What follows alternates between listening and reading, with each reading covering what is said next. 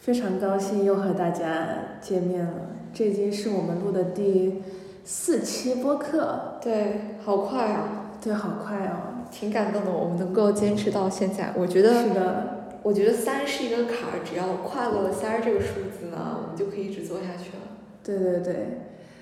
其实感觉就是时不时的，我们两个抽这么一个小时、一个半小时的时间来聊一聊天，也挺好的。对，因为大家平时还是挺忙的吧？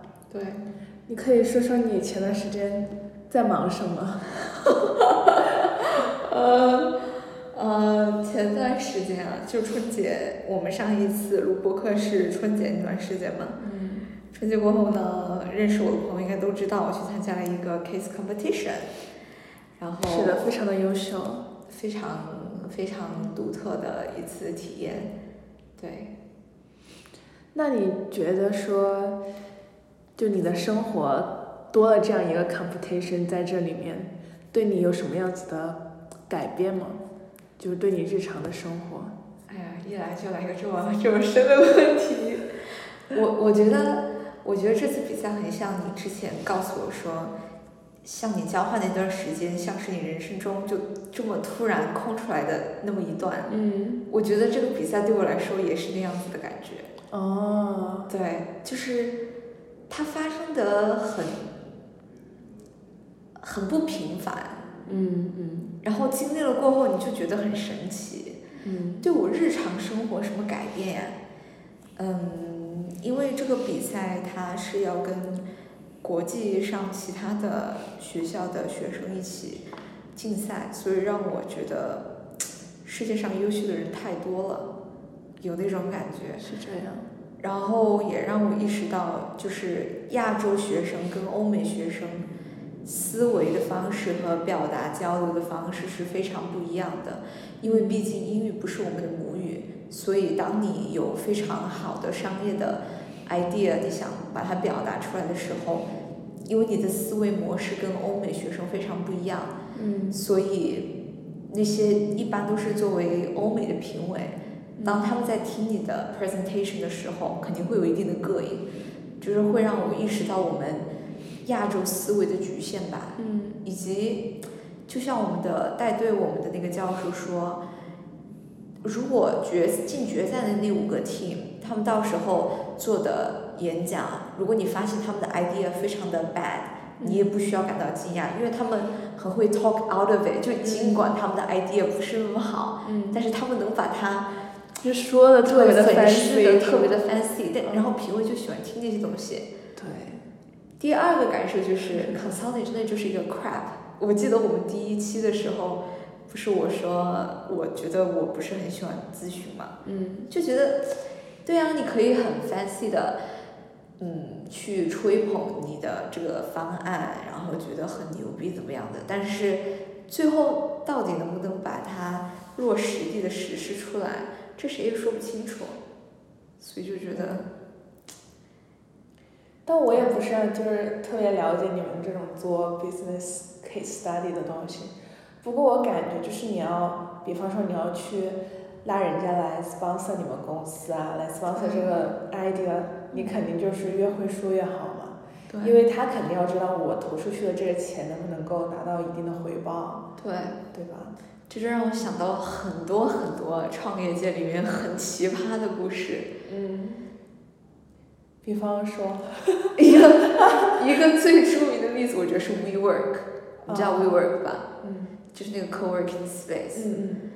他的创始人是一个非常奇葩的人物。他最开始是觉得，呃，office 这个概念，嗯，需要改革。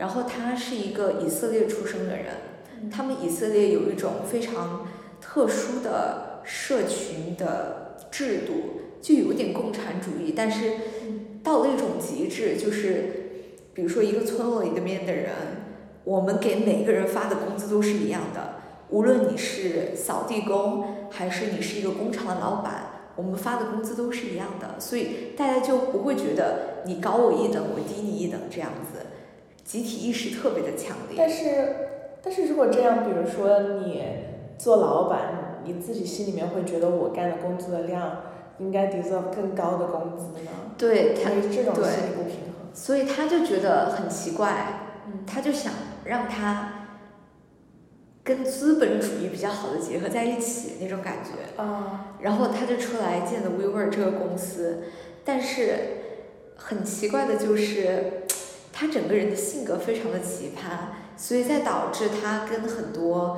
呃投资家来 pitch 他的公司的时候，你知道他是怎么说吗？怎么他说我们要呃唤醒大家的意识，like raise everyone's awareness，就是我们强调的一种概念，就是 we，这是我们，这是一种哦很形而上学、非常缥缈的那种理念，然后大家就很信那个，就觉得感觉像一种信仰哎。对，就是他推销的就是一种信仰，但是他嗯实际上就是做一个房地产的嘛，就是我租一些摩登大楼的一些一些 space，然后我把它装修得非常的 fancy，然后呢，你就可以来 book 一个桌子，然后你们公司我给你提供啤酒，我给你提供免费的 WiFi 跟 AirCon，然后你就过来，然后大家不同的，因为很多都是 startup 过来租你的这个房间，嗯，然后大家都觉得哇，我们这个 community，我们这个 we 的精神。然后，但是实际上他们内部的文化非常的糟糕。就比如说，有传言就是那些他们有一个非常特殊的一个岗位叫 community manager，就是专门要有点像来服侍各个公司的人，就是在前台啊，然后他们也要负责打扫厕所。之前我听一个 podcast series，就是专门讲 WeWork 的一系列的故事，就是他如何从建立到最后就是吹了的故事。中途就说有很多 community manager 说他们的指标就是要搞什么 after office hour 的 party，然后要保证他们的柜台有无限量的啤酒，就大家上班喝啤酒觉得哦好帅，然后打扫打扫厕所的时候会发现什么避孕套啊，很多人呕吐了呀，就这种就会让人觉得你是为了搞这个文化去搞这个文化，但实际上他们后面查出了很多问题，比如说装修呃办公室的时候有甲醛呀，有各种不合格呀。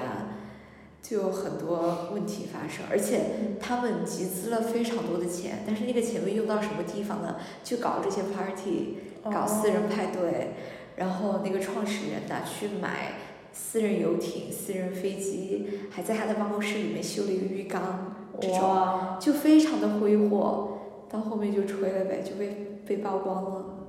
对，就他搞的这个，听你描述起来，就是那种打着我们要一起好好工作，有一个为的概念，对，但就像是那种有包间的酒吧。对，对，是这种感觉。是的，嗯而且他后面还把他的公司改成了 We Company，就 We，嗯，然后他就觉得太玄学了吧，就觉得你到底是在你这个公司到底是干嘛的？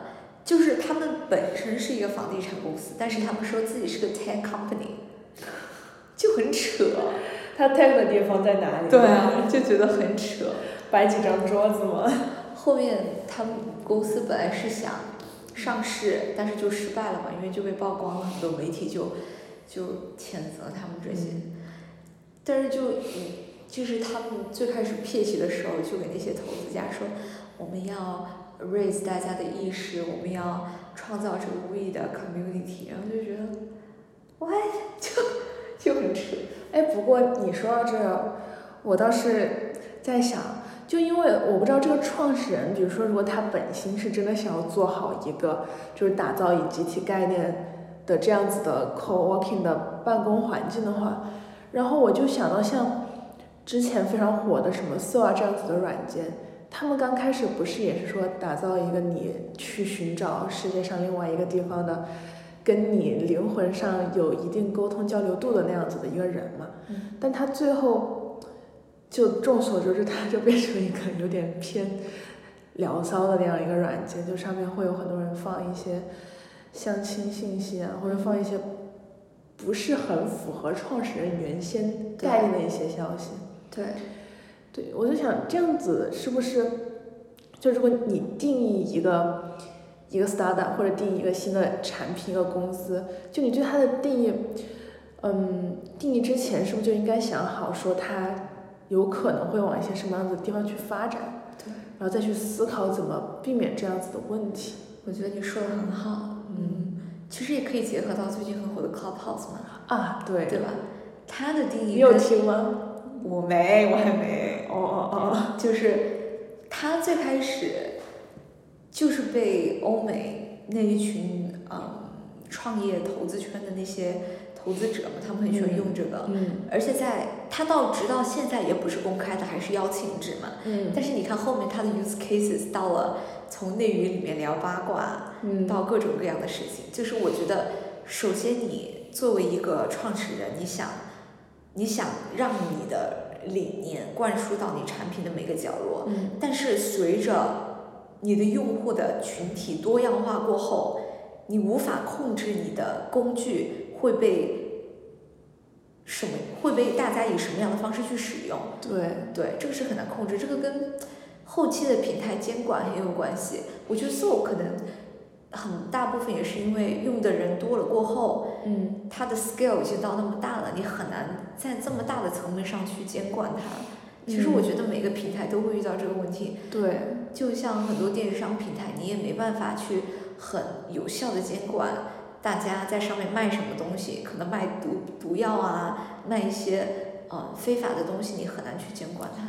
对，我觉得像 Clubhouse 这种邀请制的吧，它邀请制一部分人就可能会筛选到一部分的用户群众，然后感觉给人一种非常高大上那种若若隐若现、若即若离，就你摸到它，但它你就是进不去的那种感觉。对。另外一部分，我不知道他们会不会这样想啊，是不是也会，就是一定可能性的去防止它走向一个不是很正确的道路。对，但就是这段，就前段时间我有上 Clubhouse 有去看，就上面会看到一些非常搞笑的房间，比如，就有一个房间，他有一个人在里面当康熙，然后你所有人进去过后呢，他说你要把你的头像换成你 cos 的那个人，比如说你可能换成华妃，嗯嗯。换成呃韦小宝，嗯，然后康熙就开始在那里假装真的假装自己是皇帝，有点 cosplay 那种感觉是吧？对，然后就会，呃，那些那些人就会上去说一些话，就想说我要当你的妃子啊，或者怎么样，我想做你的大臣怎么样子的，然后还会说什么平生呀、爱卿平生呀、爱妃怎么怎么样，这样子的话，啊，就真的特别的好笑。你让我想起了我，就是我有一天刷 INS Story，、看到我有一个朋友也是发的 Clubhouse 截图，是他在扮演顾里。她的性格就是比较外放的那种女生，我就可以想象那个房间是在干嘛。就然后我还看到有一个房间，就是你要进去 cos 一个歌手，然后你要唱那个歌手的歌，然后就会有一个人，他像一个选秀的人一样，如果你唱的比前面那个 cos 那个人的人唱的好，嗯，那个人会被踢下去，你就会变成那个人。可以，可以，可以。对，所以你看嘛，他的他的被使用的方式真是你没法想象。是的。不过我还是看到一些挺不错的，就是房间的，就有一个叫，就比较适合，就是像我们这种留学生或者海外的人群，它里面有那个知乎，它有一个平台，就是有点像，呃，有点像那种 Coursera 那种讲课的一个平台，但我有点忘了它叫什么名字了，要叫知群，就知群的那个创始人在里面，然后还有一些可能他们那个领域里面稍微有名一点的人，然后在里面解答说，如果你是海外背景，然后你想回国怎么找工作呀，嗯。然后以及国内这种九九六零零七的情况，怎么去适应这样子的，嗯。然后就有在里面听到一些背景特别强大的大佬，嗯。就什么清华毕业，然后 CMU 博士，然后想要回国，然后找工作什么的，就是这就很棒。对，不过进去听你会觉得压力还蛮大的吧？我觉得优秀的人真的好多，是，但是优秀人也会有他们的烦恼，对，就大家都会有一样的烦恼。是。嗯，我今天看到有个学长发微信朋友圈，就是也是一个 Clubhouse 房间的截图，嗯，里面是什么光良、萧敬腾、哦，周杰伦，然后他说周杰伦用的是昆凌的号，哦，对，就觉得很神奇。还有看到的一个房间是杨天真跟一些媒体界的人在回答小红书上做电，就是做带货还是什么的，反正觉得还是挺有用的，就让我觉得。我看到有一个人，他写了一篇文章，说为什么 Clubhouse 突然这么火，嗯是说 Clubhouse 跟 Podcast 的区别在于，Podcast 对于一些想做这种音频交流的人来说，它门槛可能还是有点高，因为你需要呃去准备内容，然后怎么怎么样的。但是 Podcast 会呃不，但是 Clubhouse 会给你一种非常随意的感觉，而且你只有在它正在发生的时候，嗯那种。非常巧合的机缘，你去听，然后完了过后大家就散了。对，这种非常巧合的自发的这么一个集体，大家来聊了一些事情，然后你也不需要担心你说的话会触犯到什么人呐、或者你需要多么的正式啊，就会觉得这种感觉会让人觉得非常的神奇。对，但就是你要找准一个正确的房间进去。啊，哦，对，然后他那个房间里面会有一个按钮叫 Live Quietly，嗯，我觉得那个好 Q 那个好可爱。就给那种社恐的人，就是不给他们一点压力那种感觉。对对对对，我觉得这个保险设置的特别特别的好。嗯，就是在他们才创立几个月的时候，欧美嗯投资圈非常著名的一家投资公司就给他们投了很多钱。嗯然后那家投资公司的两个创始人，他们现在也基本上很日常的会开一个房间来回答推特上面有人给他们问的问题啊、嗯关于创业的一些问题。因为我嗯订了他们的播客，因为他们那个投资公司自己有播客，嗯就最近听的一期是三个小时的，他们在 Clubhouse 上面回答大家在推特上面问就非常的随意，但是回答的问题也非常的精辟那样子。嗯觉得的确挺挺可贵的。就是我没想到，国外的人吧，就拿这个 house 来搞那些什么创业呀、科技呀，国内人就聊什么八卦呀、娱乐新闻。是的我是真没有想到，是的挺好玩的。就前段时间还没有加进去的时候，就听说旁边有身边有个朋友就用了 Clubhouse，就说他在里面听到好多当时正爽的一些八卦啊。对对因为听说是不是就是你在一个房间听了过后不会有录音，这我不清就楚。听说你好像不能回听。对，这个确实不能回听。对，不过这个 Clubhouse 让我感触比较大的就是，我们真的是已经确确实实到了一个信息的时代，就可能 A 比 B 强一点，可能就是 A 获得的信息量会比 B 大，然后 Clubhouse 就感觉像一个网络吧，嗯然后让大家更方便而且更直接的去得到你想要的那些信息，就像得到一手资源，从那个最权威的人那里获得一些你需要的东西。听说他们最近又轮了一轮资，然后打算，嗯，给那些房间的房主奖赏，就有点像 B 站给 UP 主钱呀、这种，因为目前不知道他们的盈利模式是什么样的，嗯。至少现在我不知道他们怎么赚钱，貌似也没有广告吧？没看到广告，对，我觉得现在它没有广告用着特别的舒服，就它整个界面白白的，很干净。嗯嗯。但你作为一个创业公司，有那么多投资者已经给你投钱，你必须有压力，就是说有一天你必须得盈利嘛。所以他们我估计不久的将来也要面对这个问题。而且最近一个比较严重的问题就是，像这种平台越来越多过后，你看现在像 Facebook、推特，包括国内，我觉得微博，你如何去作为一个平台监管你平台上面的内容？就对于欧美的平台来说，是政治上的分裂。国内可能会像网暴啊，或者是其他这种，他们说像 Clubhouse 这种平台做大了，或者是播客，你如何在音频这种媒介上来管理你内容的质量跟合法性，我觉得这也是一个挑战吧。我也觉得，嗯，而且之前有一个事情，我觉得挺挺让人心情复杂的，就是在 Clubhouse 很早期的时候，有一堆硅谷圈里面的创始人和投资家，嗯。他们在一个房间里面吐槽说，欧美的媒体太针对科技圈了，就是因为科技圈最近几年受到了大家的谴责嘛，就因为他们做了很多不太合人性的事情，不太道德的事情，然后就他们提出了一就专门呃举了几个公司的创始人，就说媒体很针对那些创始人，其中一个公司是卖行李箱的，但是那家公司叫做 Away，他们的行李箱就是很 IS 风，哦，对，然后非常的摩登，嗯。创始也是女性，但是就有媒体去挖他们公司的内幕，就发现他们的文化非常的 toxic，非常的压榨他们的员工，呃，特别是 customer service 这种非常加班，圣诞节这种也要留下来加班，就整个公司的文化非常的非常的不好，然后就有媒体曝光他们的这个事情，那个创始人就被谴责的很惨。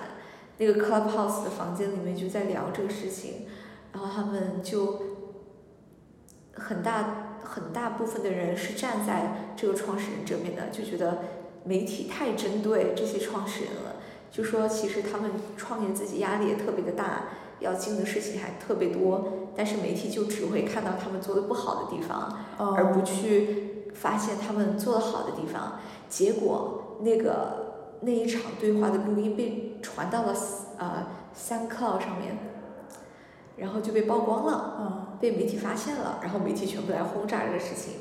那段时间推特上面就有很大的骂战，就是科技圈这边就觉得你媒体太针对我们了，然后媒体这边就说你自己不看一下你们科技圈所带来的，你不能不重视你的公司文化，你 hire 了这么多人，你应该嗯去在意你员工的呃心理健康和他们的 work life balance 这种，就觉得真的挺挺让人唏嘘的，反正。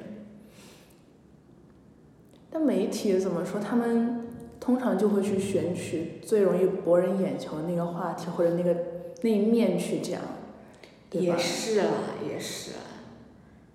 呀，别说到压榨员工，感觉现在大部分的互联网公司都已经感觉不是九九六或者零零七了，就是你就是在你工作的时间，时不时的抽出来一点空余的时间来 life。对，就是带薪拉屎嘛，不是？对呀、唉，唉，你也是一个即将要进入某互联网公司的对啊，社畜了。想起来也是。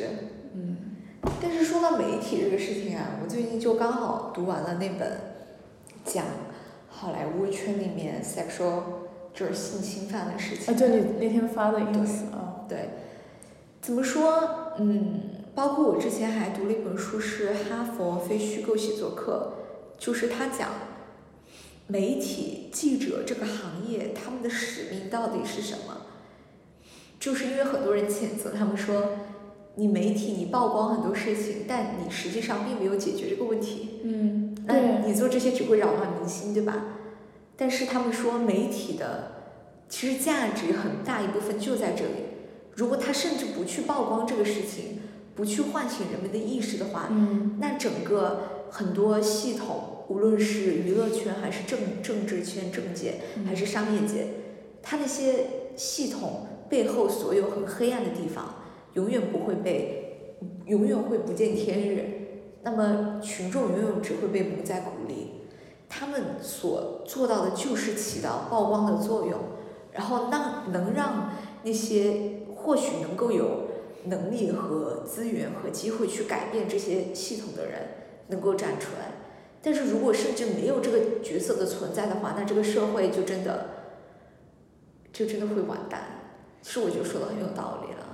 但是这个怎么说？就是，就像我刚刚说，就是看媒体，通常只会选择最能够博取大家流量和眼球那一个角度去报道嘛。嗯然后，但但是很多时候就是他们并没有报道出这一个事件整个的样子，从而就是引导群众们就只朝他所想的那这个导向去看。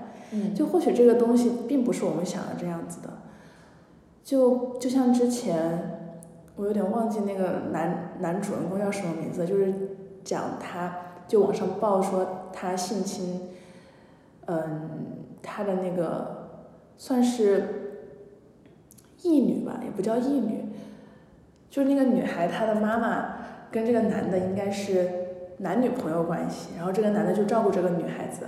然后后来，这女孩子就在网上曝光说说这个，嗯，说他的这个爸爸有信心他，李星星啊，啊，那个女孩子叫李星星吗？啊，对，就是那个事情。但是后来这个事情，他不是就反转了很多次吗？就他事情刚出来的时候，我朋友就说说这个男的是不是被男子是不是？对对对，说这个男的是不是被仙人跳了？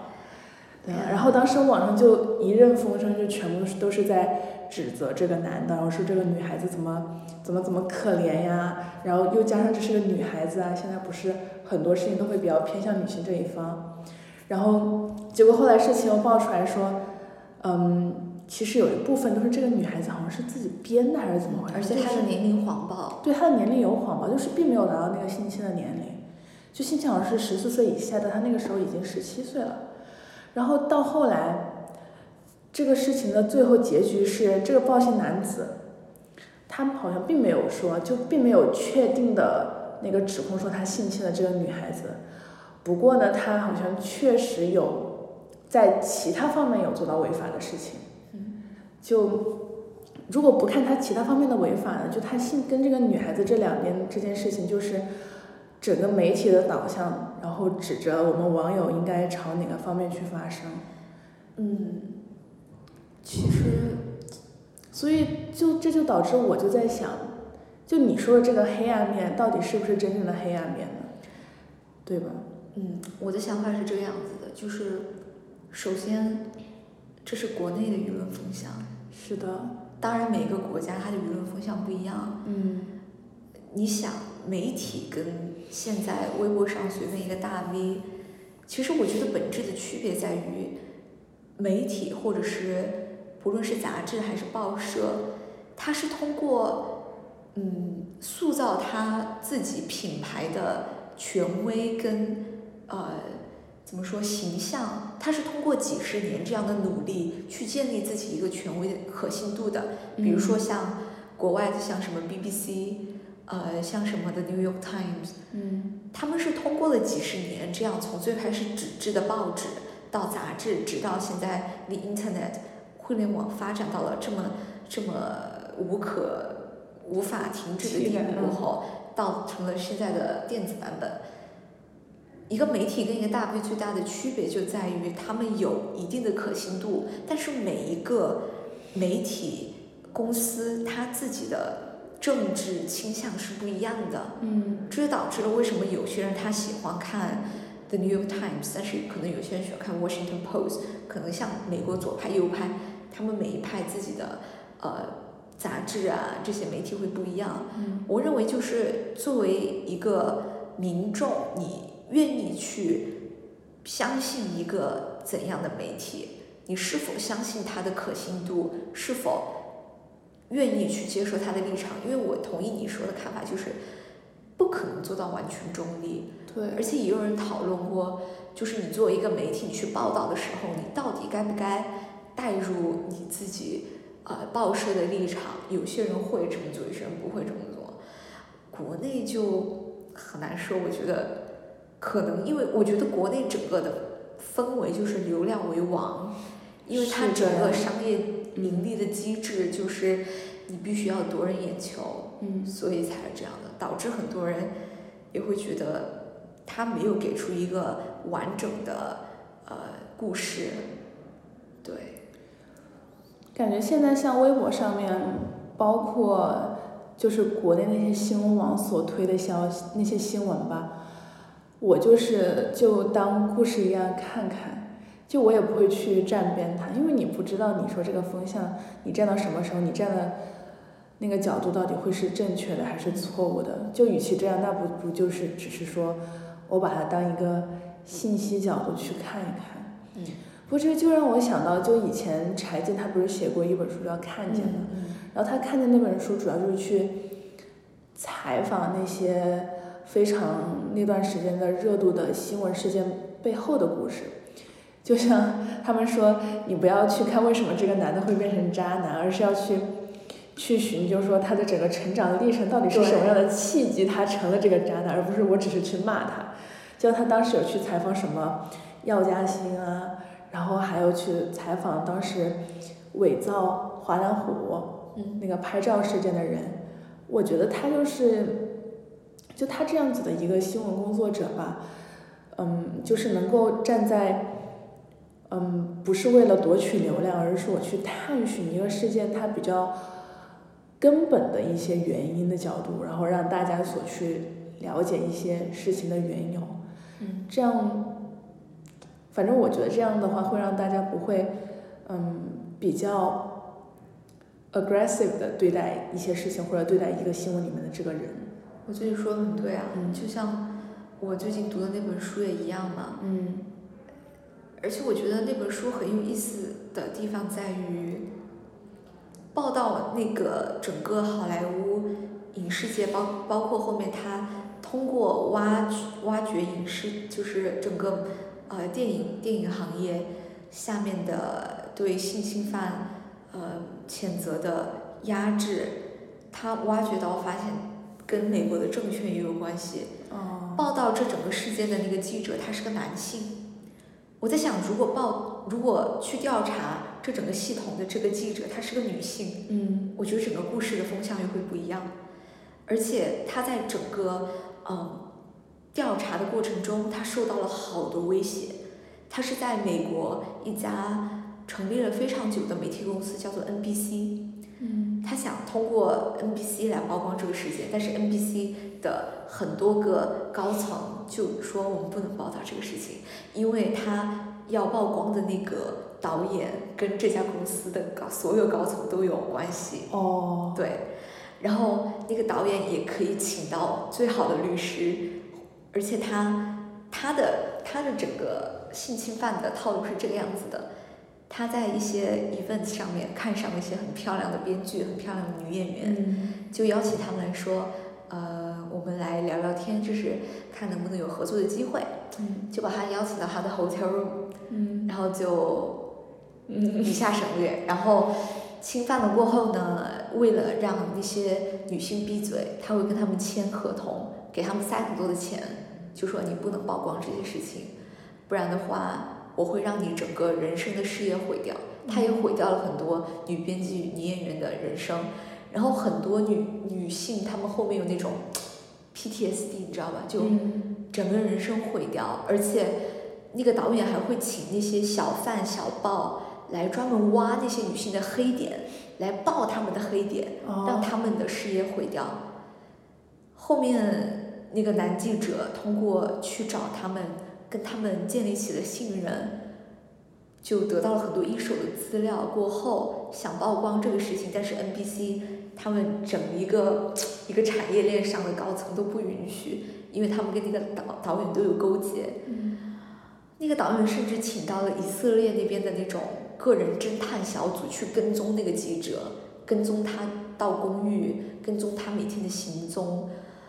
到后面，呃，那个记者放弃了从走 NBC 这个渠道，而是找到了另外一家很有权威的媒体，叫做纽约纽约客的 New Yorker，嗯是家成立了很久的报，很很久的媒体。嗯这就是让我发现了媒体的，嗯，所站的立场不一样的地方。NBC 就拒绝报道这个事情，但 New Yorker 说，What the hell，我们就要报道这个事情，不管他们后面那家导演的公司给他们了呃警告，就说我们要诉你，要通过法律手段制裁你，嗯但是他们完全不甩这个，就还是把这个事情报道出去了。所以整个过程就让我觉得，就是你你这个社会，你这个社会的呃整个风向，不管是媒介还是商界还是政界，你鼓不鼓励一个记者去挖掘事实的本质？这个就有很大层面上取决了你到底能不能够让我们作为民众看到这个事情背后是什么样子的。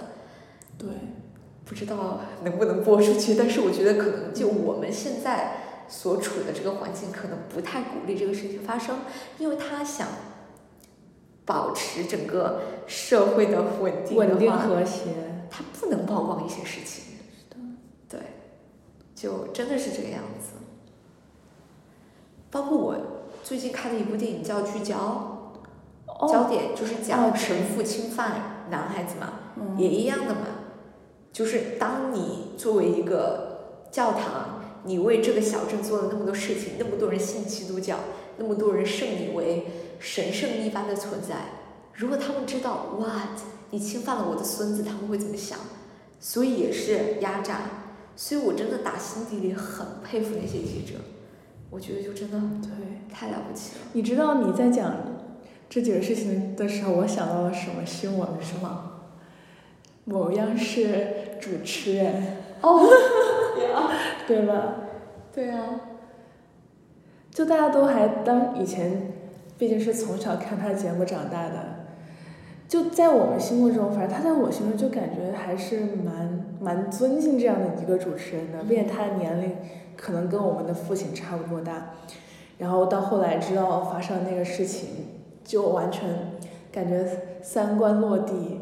对，而且你会发现，当这种事情，当它被曝光出来过后，嗯，它很可能会让整个社会更加的动荡和分裂。比如说，女权主义者跟讨厌女权主义者的男性就会开始站出来互骂。就这些事情，当它被曝光过后，总是有代价的。但是如果他不被曝光出来，呃现状就就感觉会有更多的人受到伤害，也会有更多的人觉得有利可图，对就会去做这样子的事情。我们不是要聊压力吗？怎么聊到这个？我我们是怎么聊到这个地方来的？从我最近干了嘛，聊到了这。对，本来这一期我们两个人计划聊一聊最近的压力的，因为最近压力还挺大的吧。那你来讲讲你最近的压力吧。就因为不是大四快要毕业了嘛，然后应该这应该是所有的大学生都会经历的。我觉得我想把它称为一道坎儿，嗯就是我们的毕业设计。以前也没有听到哪个学长学姐说这个东西多么的难或者怎么怎么样，然后自己做起来才发现会面临挺多你无法去想象的问题吧。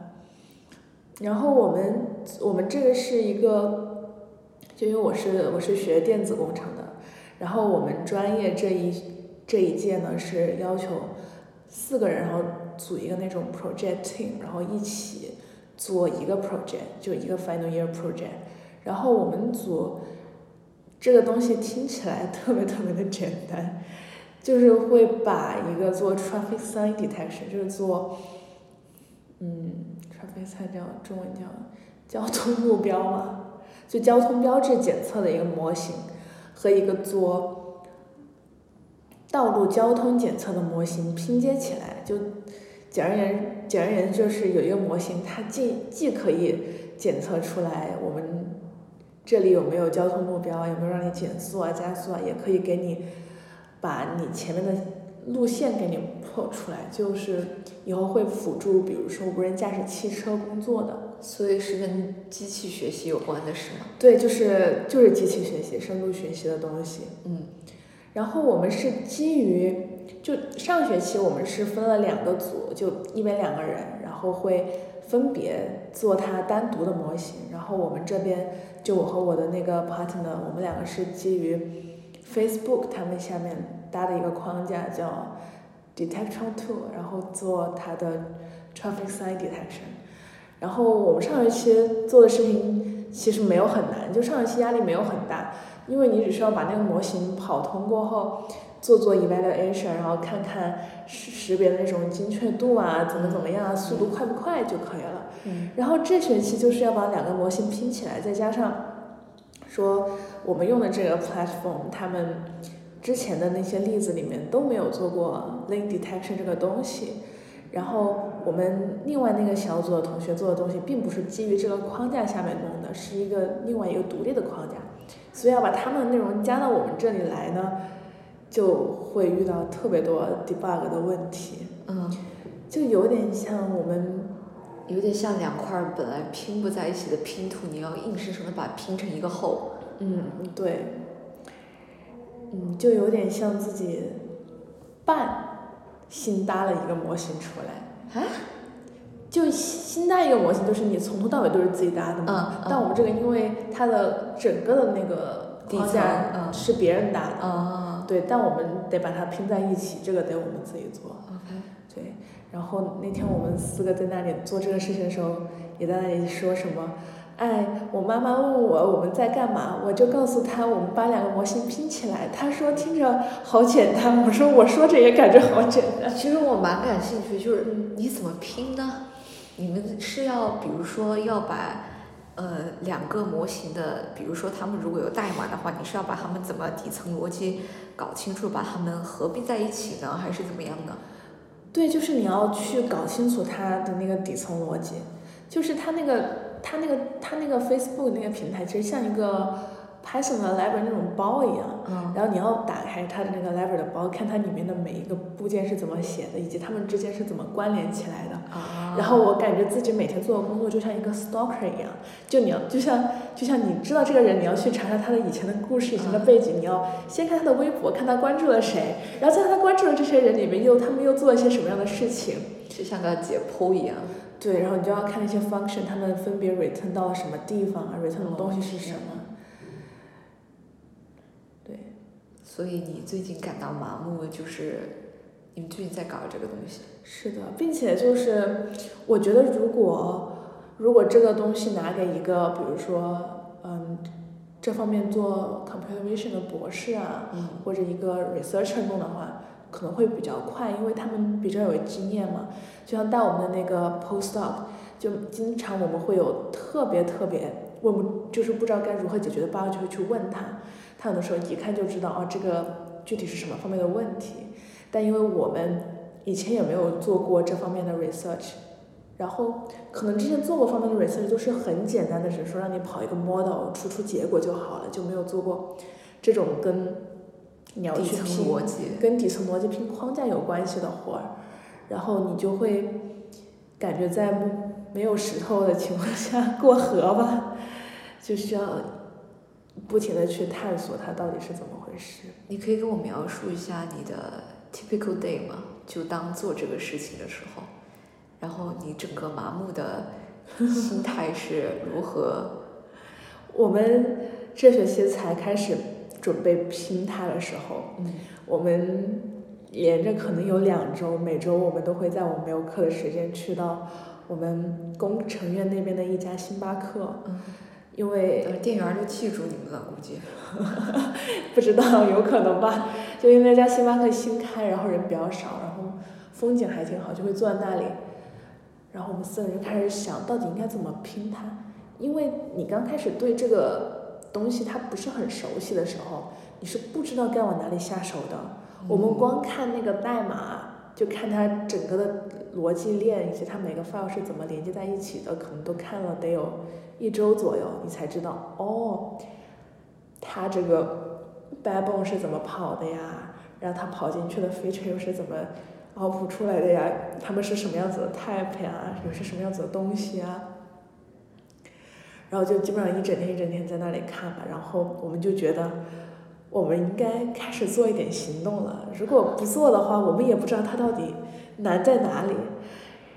然后我们就先自己搞了搞，觉得真的有点搞不下去，就去咨询了我们的 postdoc，嗯然后以及我们的 professor。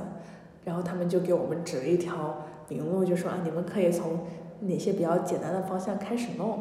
就我们弄的第一步的那个东西叫 data loader，就你一个模型你要跑，你先要把那个数据把它加把它加载到那个模型里面嘛。嗯然后我们这个我们这个模型它用的一个 data set，就它有很多种 format data set，我们这个叫 COCO format data set。嗯然后我们就发现，哦，网上这些 COCO format data set 它里面 contain 的，就它里面有含有的这些信息，都是做那种具体识别你这个物体是什么的那种 data set。就比如说我识别出来你这是个人呐、嗯可能给你框个框框，嗯或者把你的边描出来，但是它都没有说是加那种路径的线的这样子的一个 data set。然后我们就开始思考说怎么加两个新的 entry 进去，然后以及怎么改改 code 才能让我们现在这个现有的 CSV file 现有的这个 CSV file 能够就是 transfer 到我们需要用的那个 COCO format 上面去。，OK，对，然后做完这一步过后呢，就能够成功的把我们的 data load 到我们的模型里面。嗯然后紧接着我们就在想，啊，那我们进到模型里面去之后，应该怎么提取出来我们需要有的这些信息？然后你就要开始去找它这个 model structure 里面进去的这一步，以及它每一层之间的连接关系了。然后，嗯，在我们找到说这个 data 应该怎么用过后，我们就需要把这个 data 类似于分区，就是你有一部分是他们的，就是是他们做 lane detection，一部分是我们的，应该怎么把它，嗯，把就是属于不同 category 的这个 data 提取出来，然后让它经过只有它会经过那一层特有的路径，就像比如说我们的可能就不需要跑出跑那个叫呃那个中文应该叫什么辅助学习的那个部分，但是他们的就需要。嗯，然后以及我们跑那个 FCOS 框架那一步，我们两边也会有一定的差别，就想怎么把 feature 就是你你们先要想让两两边的这种模型都能够满足他们各自的需求，但是你们要把它兼并在一起。是的，就因为我们有些是会一起跑的，有些是不会一起跑的，然后就会涉及到一个分流，然后就这个 part 就就一直在疯狂的 debug，一直 debug 到可能就前两天吧，才真的把它 debug 完，然后就可以简单的开始训练了。啊，然后昨天就把它最后怎么做 evaluation 以及怎么做 instance 的 part 把它 debug 出来了，然后这才把我们的这个 model 的初步模型给拼好。我觉得很了不起耶。然后之后还要做一些就是优化吧，嗯，就是让它的准确性高一点。是的。其实我们感觉说，如果单是拼这个框架的话，它准确性真的不一定会很高，这也是我们担心的一点，就是我们费这么大劲把两个东西拼在一起，最后结果还不尽人意，就是会你知道让我想着什么吗？什么？就是我不是，呃，上周参加那个比赛嘛，有一个妹子她是学商业数据分析的嘛，她说她有一门课也是要做一个模型，嗯，她说最后他们训练出来的模型精确度百分之四十九啊，她说还不如一半一半。然后这让我想着一个很有意思的故事，就这个就有一点八竿子打不着，但是就说，就说有有一些数据分析家，他们去分析华尔街那些很著名的投资建筑者，对，嗯，对，就分析他们呃几十年来所所做出的一些投资的决定和最后得到的回报，然后跟拿两拿请两个猴子，哦，我有看然后过那个这个研究，就发现没有猴子好，对。真的何必呢？人类啊，真的真的，对，为什么？其实我们为什么最近会这么这么的感到压力大？还有一个原因就是，就是在开学左右，我们已经就努力的奋战了一段时间，就还没有什么结果。然后跟我们的教授开会，然后他又非常语重心长的说，他说。就给那个 post 说说，他们得加快一点进度了，不然可能会影响他们毕业。哇，真的，当时我们我们四个听到这句话的时候，就真的脑子空白，就想毕个毕业真的这么难的吗？你觉得，所所以基本上你们很多时候就是盯着代码，然后看它的 bug 是吗？对，那个时候你你最你还记得你最糟糕的感受的那个时候吗？最糟糕的感受可能就是，就盯一天那个代码，你都盯不出个什么？盯不出东西。就是我们刚开始的时候那段时间，就在我们还没有找我们的老师抗造的时候，我们自己在那里搞。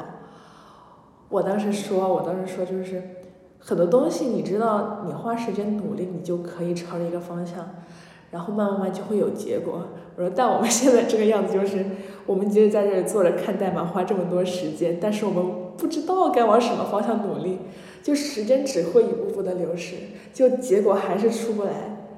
是不是？我觉得你就会很绝望。因为可能这个 learning curve 有点大了，就像你说的那个 postdoc，他如果对嗯 CV 有经验的话，他至少知道一些基本的东西吧。对，就是我感觉，包括就是做 engineering 嘛，我不知道 CS 应该也比较类似，反正 engineering 就是经验真的很重要。对。就为什么说，嗯，像很多你学 engineering 的，并不需要你去读一个 PhD 啊，或者读一个什么样子的 degree，你就工作，你就可以去工作，因为你其实更多的是去积累这方面的经验嘛。嗯就当你试错的次数够多了，你就知道该怎么应对问题，效率就会更高。要说 debug 这件事情啊，我感觉自己现在已经被训练出看到红色的东西跳出来已经麻木了，就是觉得啊，就是一个另外一个 bug 而已了。然后我们还有一个挺好笑的事情，就每当我们跑出来 error 的时候，我就会说，我说，那我们加个断点呗，就加个 breakpoint 呗。然后他们都觉得我是断点之王，说你们最后说我们最后一定要记得把那些断点全删了。然后有一天我就是看到，看到我们有一个我们有一个队员，然后他会在。就他有一天自己在那 debug，就第二天早上我起来就看到那个队员在里面就 debug 加断点的时候，就前面会 print 东西了，就会 print 一些非常非常感觉他压力也很大，print 出来那些语言，可以挺有可以挺有意思的。唉差不多哎，我我经历也差不多，就是，嗯，我的难点在于什么呢？我对我这个毕业设计是感兴趣的。我毕业设计就是如何将社交媒体设计的更让大家有批判性思维。我知道这很难，但嗯是我就是通过用户界面的方式，尝试着让大家起那么一点点的警觉意识。其实设计这一部分并不难，难的地方就在于，比如说前段时间我让一群朋友大家帮我去跑那个 system，嗯。然后我就在我的数据库里面已经有了大家各个选项的答案，我有了数据在那里，嗯。我现在必须要找一个，呃，一个怎么说 attribute 或者怎么翻译这个东西啊？就是一个我知道你说那个哦、一个变量跟一个哦变量，它们中间有没有影响的关系？哦，所以你要用 ANOVA 对吧？对，就是我想做找到嗯对，比如说，如果我在 UI 上面，我在用户界面上面给你显示了这个，会不会让你更加批判性思维？嗯，然后我通过音变量跟字变量，嗯我想找他们两个中间有没有这个关系。现在难点在于我该如何分析这个东西。然后你知道什么吗？我的 professor 给了我一本六百多页还是八百多页的那种那种 ANOVA 的那个什么 Computer Analysis Statistics 的书，他说你你拿回去看这个，然后我说好嘞，然后我就 我就从目录开始我就懵了，因为嗯。你的一个实验有很多种实验，嗯。它有什么呃什么 repeated measures，什么 a randomized groups，然后还通过各种排列组合可以给你各种组合，它光有光是不同种的实验设计就有十几好种。嗯我首先要找出我这个实验是哪一种，所以我把每一章的第一个小节都要看一遍，就是啊，这个设计呢，它是做这个的，然后它有什么样的特点，然后说啊，我终于找到了我这个设计是哪一种，OK，我现在找到了我这个设计是哪一种。我第一个绝望的点就在于，我这个事情它居然有点复杂，嗯，所以我为了搞清楚我如何分析自变量跟因变量中间的关系，我要从最基础的 ANOVA 开始看，它的那些什么。什么回归啊，什么各种各种公式，它是怎么走的？嗯我如何分析它的什么 variance，什么 standard deviations？嗯，我真的要疯掉了！就是我是一个预科数学的 D 的人，你让我去看那个东西，我就啊、所以导致现在我是真的不想看，我的麻木就在于我不想看它。我觉得你这种情况，你可以直接在网上搜一个回归学习的速成教学，哎你看一个 B 站视频，有一个大概的了解，对，并且我觉得像这种书，但凡它有点名气，网上都会有人总结的，可以去搜一搜。关键是，就是他说你做一个实验，你要保证，比如说你的样本的，呃，那个数量够大吗？对数量必须要达到一定的标准，哦然后因变量跟自变量它们自己的 variance 要有一定的关系，你要保证它是 normally distributed。嗯，希望我们的听众还在 with us。然后，总之就是你要保证你的实验是 properly designed。嗯就所以可能你数据你只需要套用那几个公式，但是为了保证你的这个样本它是符合标准的，你需要做很多个其他的呃标准的去检验它。什么 hypothesis 对是吗？对，所以就我就打算，我就突然想起了我第一次跟我的 professor 见面的时候，他说：“你对你这个毕业设计的期望是什么样子的？”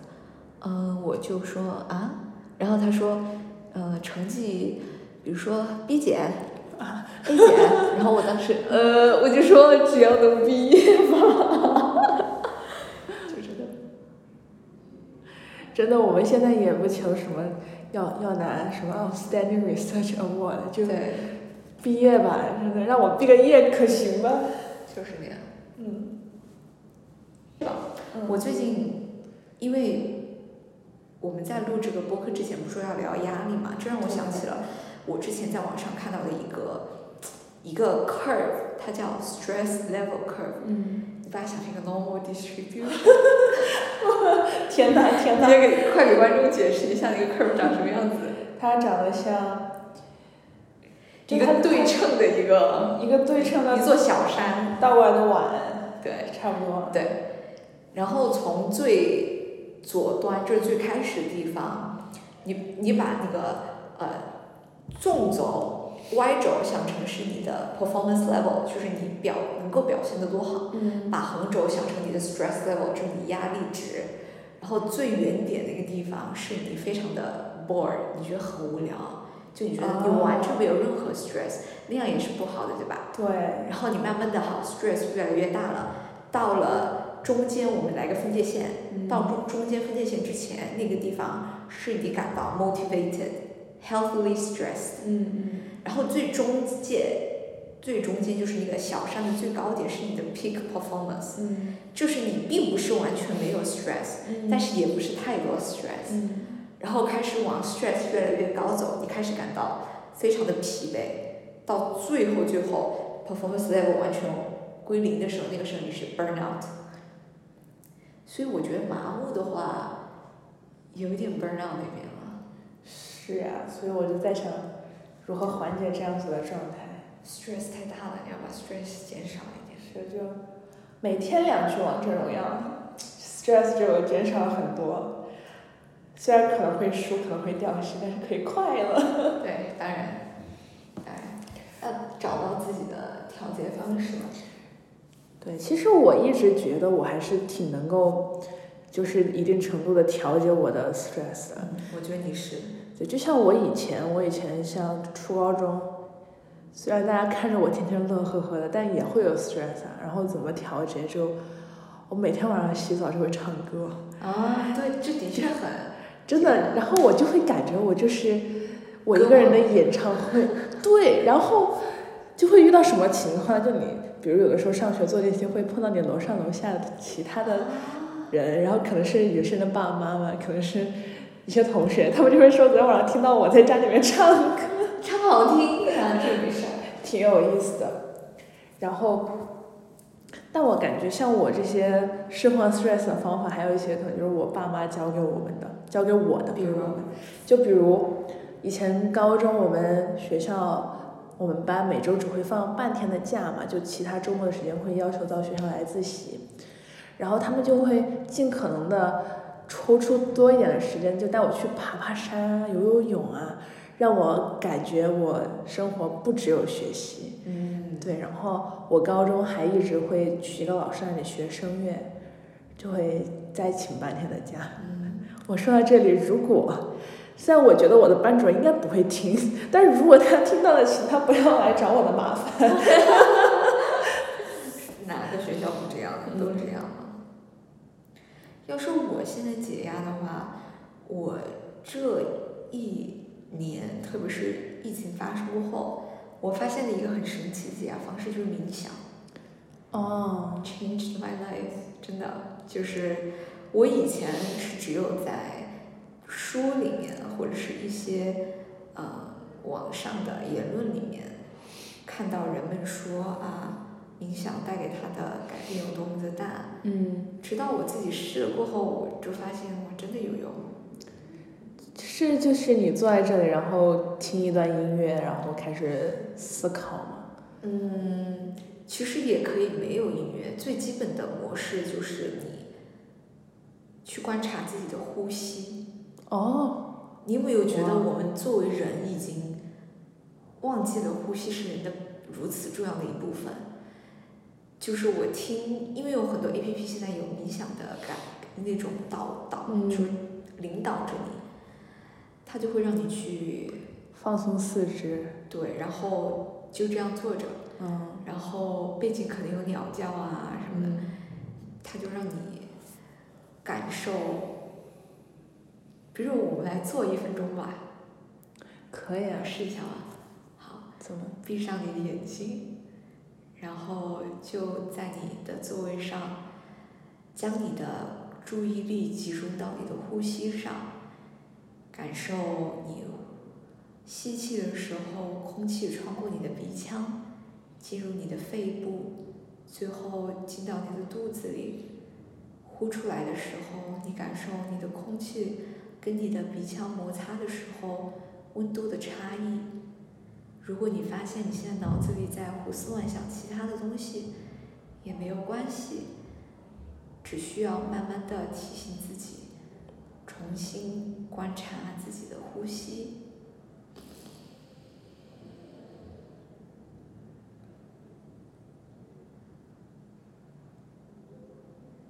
感受自己的鼻腔。跟空气的摩擦，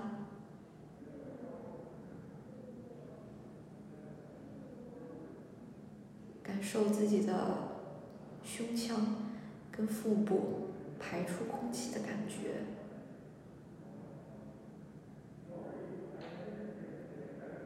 OK，你觉得怎么样？我感觉我要睡着了。很多人最开始会有这种感觉，但当你非常非常。Stress 的时候，或者你晚上睡不着的时候，就可以这样。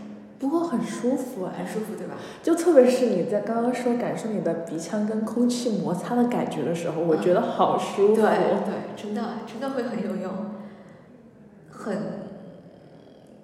很熟练冥想的人，他们可以就这样打坐几个小时。哇！去观察自己的呼吸，而且你会发现，你去。留意自己呼吸的时候，你会觉得自己是活在当下的，就你很当下，你就不会去想啊，no 吧，你就不会去想 d 吧，你就就很 focus 在当下，挺神奇的。挺神奇的。然后我上学期有一段特别 stress 的事情，或者说我的情绪特别不太好的一段时期，我会去跑步。嗯嗯嗯。就我不是一个很喜欢跑步的人。就但凡我很快乐，我也不会去跑步。然后我就就恰好那段时间又在听你推荐的 Steve 说嘛，我就会每次下那么一两期，然后去听，因为我感觉我需要分泌一点多巴胺，就感觉每天自己分泌的多巴胺特别的少，就自己有点快乐不起来，然后我就去跑步，然后听着那个 Steve 说，就会觉得真的很有用，真的可以很释放压力，特研究有。发现，锻炼能够让人的大脑分泌一些物质，让你感到好受一些。嗯，而且说实在的，压力肯定也跟睡眠、跟你的饮食有关系。你吃什么，你睡得怎么样，对，都有关系。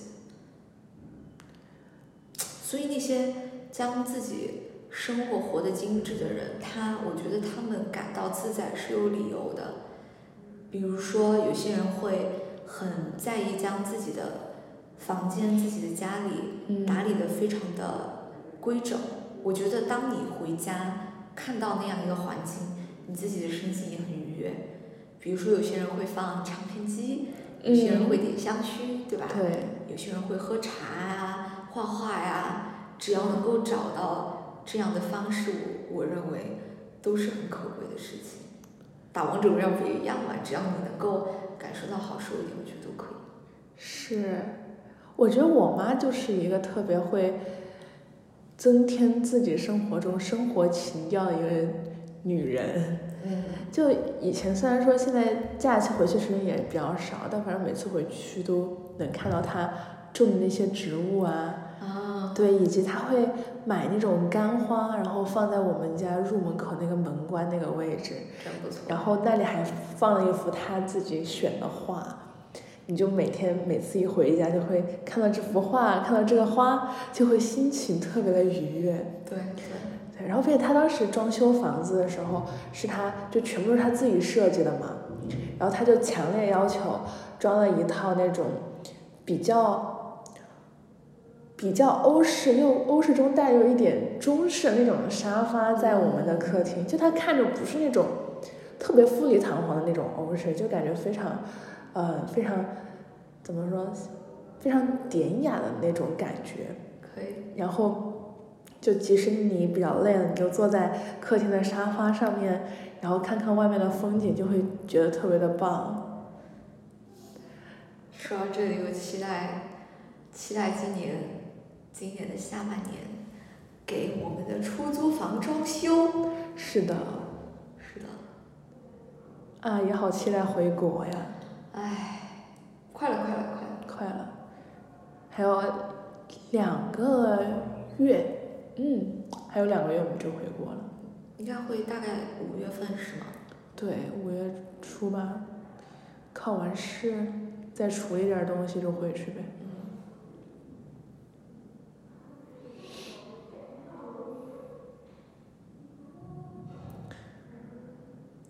我们怎么就安静了？不要有空打量起来。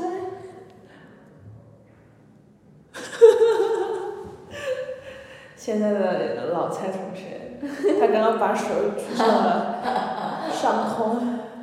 哦，说到说到麻木，因为我昨天在想这个事情，嗯你有没有听过一个嗯心理学的概念叫做 flow，flow state？那是什么？嗯，flow state 是一种，是一个，它翻译过来叫做心流，它描述的是一种精神状态。你把，比如说，举个例子吧，那些在自己的领域已经达到了登峰造极地步的大师，嗯比如说下象棋、游泳、弹钢琴，我觉得你可能有过这种体验，就是你弹钢琴的时候，嗯。你入迷到忘记了时间的存在，哦，那就是心流。你这个好像《Soul》里面的那个对，场景。你你会觉得一切 effortless，你没有很刻意的很用力，但是你是如此的沉浸在那一个当下的时刻，你忘记了时间的存在，你只是心流。人们说，当你到达那种境界的时候，那是很多人去追求的境界，就是当你在你自己的领域达到了那个点的时候，哇，它不是麻木，它是一种对，对，你可以，你我觉得可以你会有那种感受，我有时候也会有。我其实做 cases，我做那种 business case 的时候，我就会有那种感受。我以前 说是不该说的，当然也这也不是不该说的。我以前每次考数学都会有这种感觉。对对，就是你会发现你自己会有这种感觉，就很棒。嗯，对，只可惜我在做 FIP 的时候还真没那种。哎，我有的时候 debug 会，然哇，后就你知道每次 debug 是什么样子的感觉吗？就你觉得那个答案那个 bug 呼之欲出，你马上就要把它弄出来了，但就是不出来，你会很难受，就会一直想要去搞它。我就觉得 Stack Overflow 是我的圣经。如果 Stack Overflow 不够的话，在后面加一个 CSD，你一定会获得更多的答案。嗯 嗯，给不知道就是跟编程没接触的朋友们解释一下，Stack Overflow 就是编程界的 Google，各维基百科。对，就真的大家啥问题都会在上面问，都会有大神为你解答。是。每次看到别人有跟我一样的 bug，我就会很开心，原来我不是一个人。对。寻找安慰。嗯。哎，你就是最近，哎又又八竿子打不着了。就是那个《你好，李焕英》好火啊！啊，对，有点想看，但是没上新加坡。这边没上吧？嗯。票房高的离谱，就。挺欣慰的，张小斐终于火了。他之前是演过什么吗？我不我不认识这位。我其实以前主要是看他开心麻花演的那些小品呀，哦。那些东西。所以那部电影的那一班演员之前都是开心麻花的吗？我感觉是的，应该都是的。你知道张小斐还有站姐吗？哦，是吗？对，而且他跟贾玲还有个 CP 的超话。哦。而且他们 CP 的粉丝名字叫 Feeling，斐玲。哎呦，这名字取得好啊！是。然后张小斐跟杨幂是同学嘛？哦。开始聊生类与八卦。呃，最近最近在少有的空闲，就是吃饭的时候，我在看《创造营》。啊，哎哎，我们从娱乐圈跳到压力，最后跳回了娱乐圈，就发现人原来本质上还是这么吃瓜的本性。还是八卦。哇，你们这一届好多小哥哥特别好看。啊，你最喜欢哪个？有个小哥叫甘望星。啊，就是那个说腐烂话的人，是不是？对对对对对，就是。开口就吓的那个，是不是？我是鬼，我是甘望星，他最帅的鬼。其实他们有的人说要想要把它打造成什么创造营，创造营这是三二还是几？反正就是这一届创造营的杨超越嘛。哦。但是网友们都说，就是那些超越的粉丝们都说，不，你看张望星，他的唱歌怎么会像我们的杨超越一样的五音不全呢？我好想多赞。哦。这太强了。他跳舞的是吧？对。他跳舞就绝了。对，而且他呃，他是不是跟刘宇就是比拼那个？对，是的。他们俩还纠纠结在一起，那个舞蹈特别的美丽。是是的。但，听说的那里去青三了。青三了，哦，那个虞书欣不是那个助教的助教。对。是的。但我没看青三。我唯一看的那个唱歌特别像李荣浩的小哥哥，前几天塌房了。就是他塌了。魏红宇。OK。哇，我觉得他唱的好哎。真的好像李荣浩，都准备 pick 了的呢，当天 pick，第二天就塌房了，有点难受。我前就是前两天在刷朋友圈的时候，我们有一个朋友，他发了，他转了一条。嗯，公众号的文章是讲蒙丹妮的故事，然后他就说，他发了很长一段感想，就是说，虽然很多人现在在唾弃国内选秀很浮躁啊这些事情，嗯，但是他，我觉得他提供了一个很有意思的观点，他说，其实选秀从某种意义上也是在给这个社会展示，呃。不同选手的多样性，也是在一定程度上推动整个文化的进程。其实我觉得有一定道理了。就比如说像今年青三不是出熊猫堂吗？啊。就这种选手的出现，它能够从一定程度上让大家去打破对固有偶像的刻板印象吧。嗯，对。对。这这什么意思？没有，我就扳手指给你看。可以可以可以。哎，我刚想说什么？哦，我前几天还看他们说，龙丹妮骨子里面就是一个搞搞选秀的、嗯搞男团的。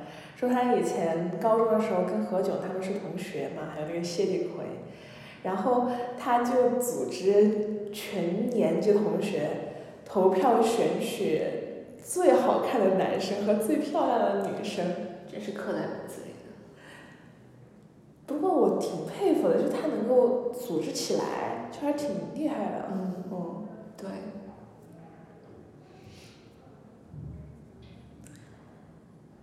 但现在的确挺浮躁的，我觉得整个市场，很多练习一两个月就出来。对，真的好多就是他练习一两个月，感觉像进了什么速成男团班。对。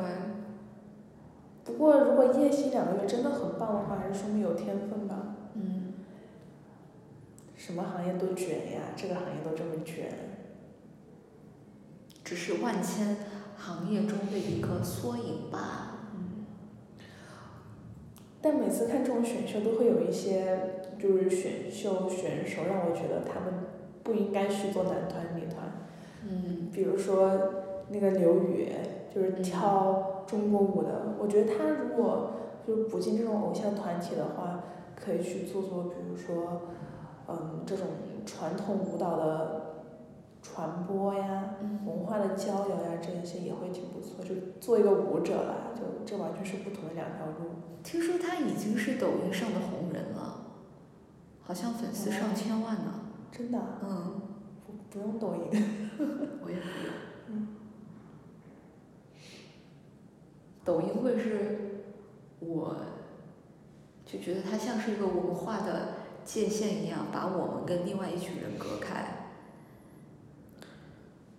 挺神奇的抖音，就就 QQ 音乐它有的时候会推那种抖音歌单嘛。嗯。我偶尔会去点开听听，看看抖音到底有哪些歌很很火。嗯。唉，就这一声长叹。没有，我可能不在那个审美上，就有一点点。的确，的确。没有 get 到它的好听点。可能抖音上很多很火的音乐是要方便大家跳舞，或者是做口型，或者是那种卡点的节奏感吧。哦。我估计那方面非常的关键。还有的就是那种唱的撕心裂肺的网易云。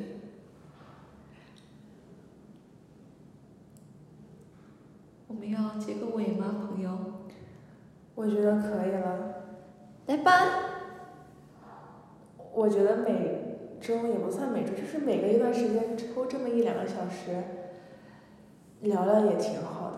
嗯。就感觉这一两个小时我们不录播客的话，可能也是在抵抵不出来的吧。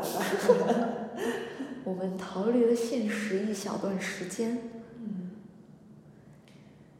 嗯。是需要，我觉得是需要交流的，观点是需要碰撞的。嗯。尽管聊的东西可能千奇百怪。五花八门。对。也希望大家能够从我们这两个比较 stress 的年轻人的聊天中得到一点慰藉。我觉得，如果正在听的你们也是像我们一样年龄的人，可能也是一个大学生或者刚进入社会的社畜，就像我们未来的样子一样，然后或者也有可能中学生、高中生应该挺能够从中找到一定的共鸣的吧。对。不过也希望，如果你现在很 stress，可以听听我们前面提到的放松小方法。对。去跑个步呀，唱唱歌呀。打个坐啊。打个坐呀。对，但是，但是我还是要很现实的说一句，嗯，无论你是用哪种方式，最后我们还是必须直视自己面前的所有事情。对。没有什么困难是克服不了的。对，痛苦也是美的，Steve 如是说道。是的。干杯。那我们 cut。cut，让我们三月份见面吧。三月份，好多哎，说到这个，嗯，我本来的计划是，你要看樱花是吗？对 recess 的时候，没关系，樱花总会开放的，总会有机会的。如果你们有幸在武汉、在日本、在那种有樱花开放的地方，不要忘了去看哟。对，不要忘了去看，就像《Soul》里面，男主人公看见落叶掉下来的时候，他才发现，啊，那就是他的，启发，对，拜拜。拜拜。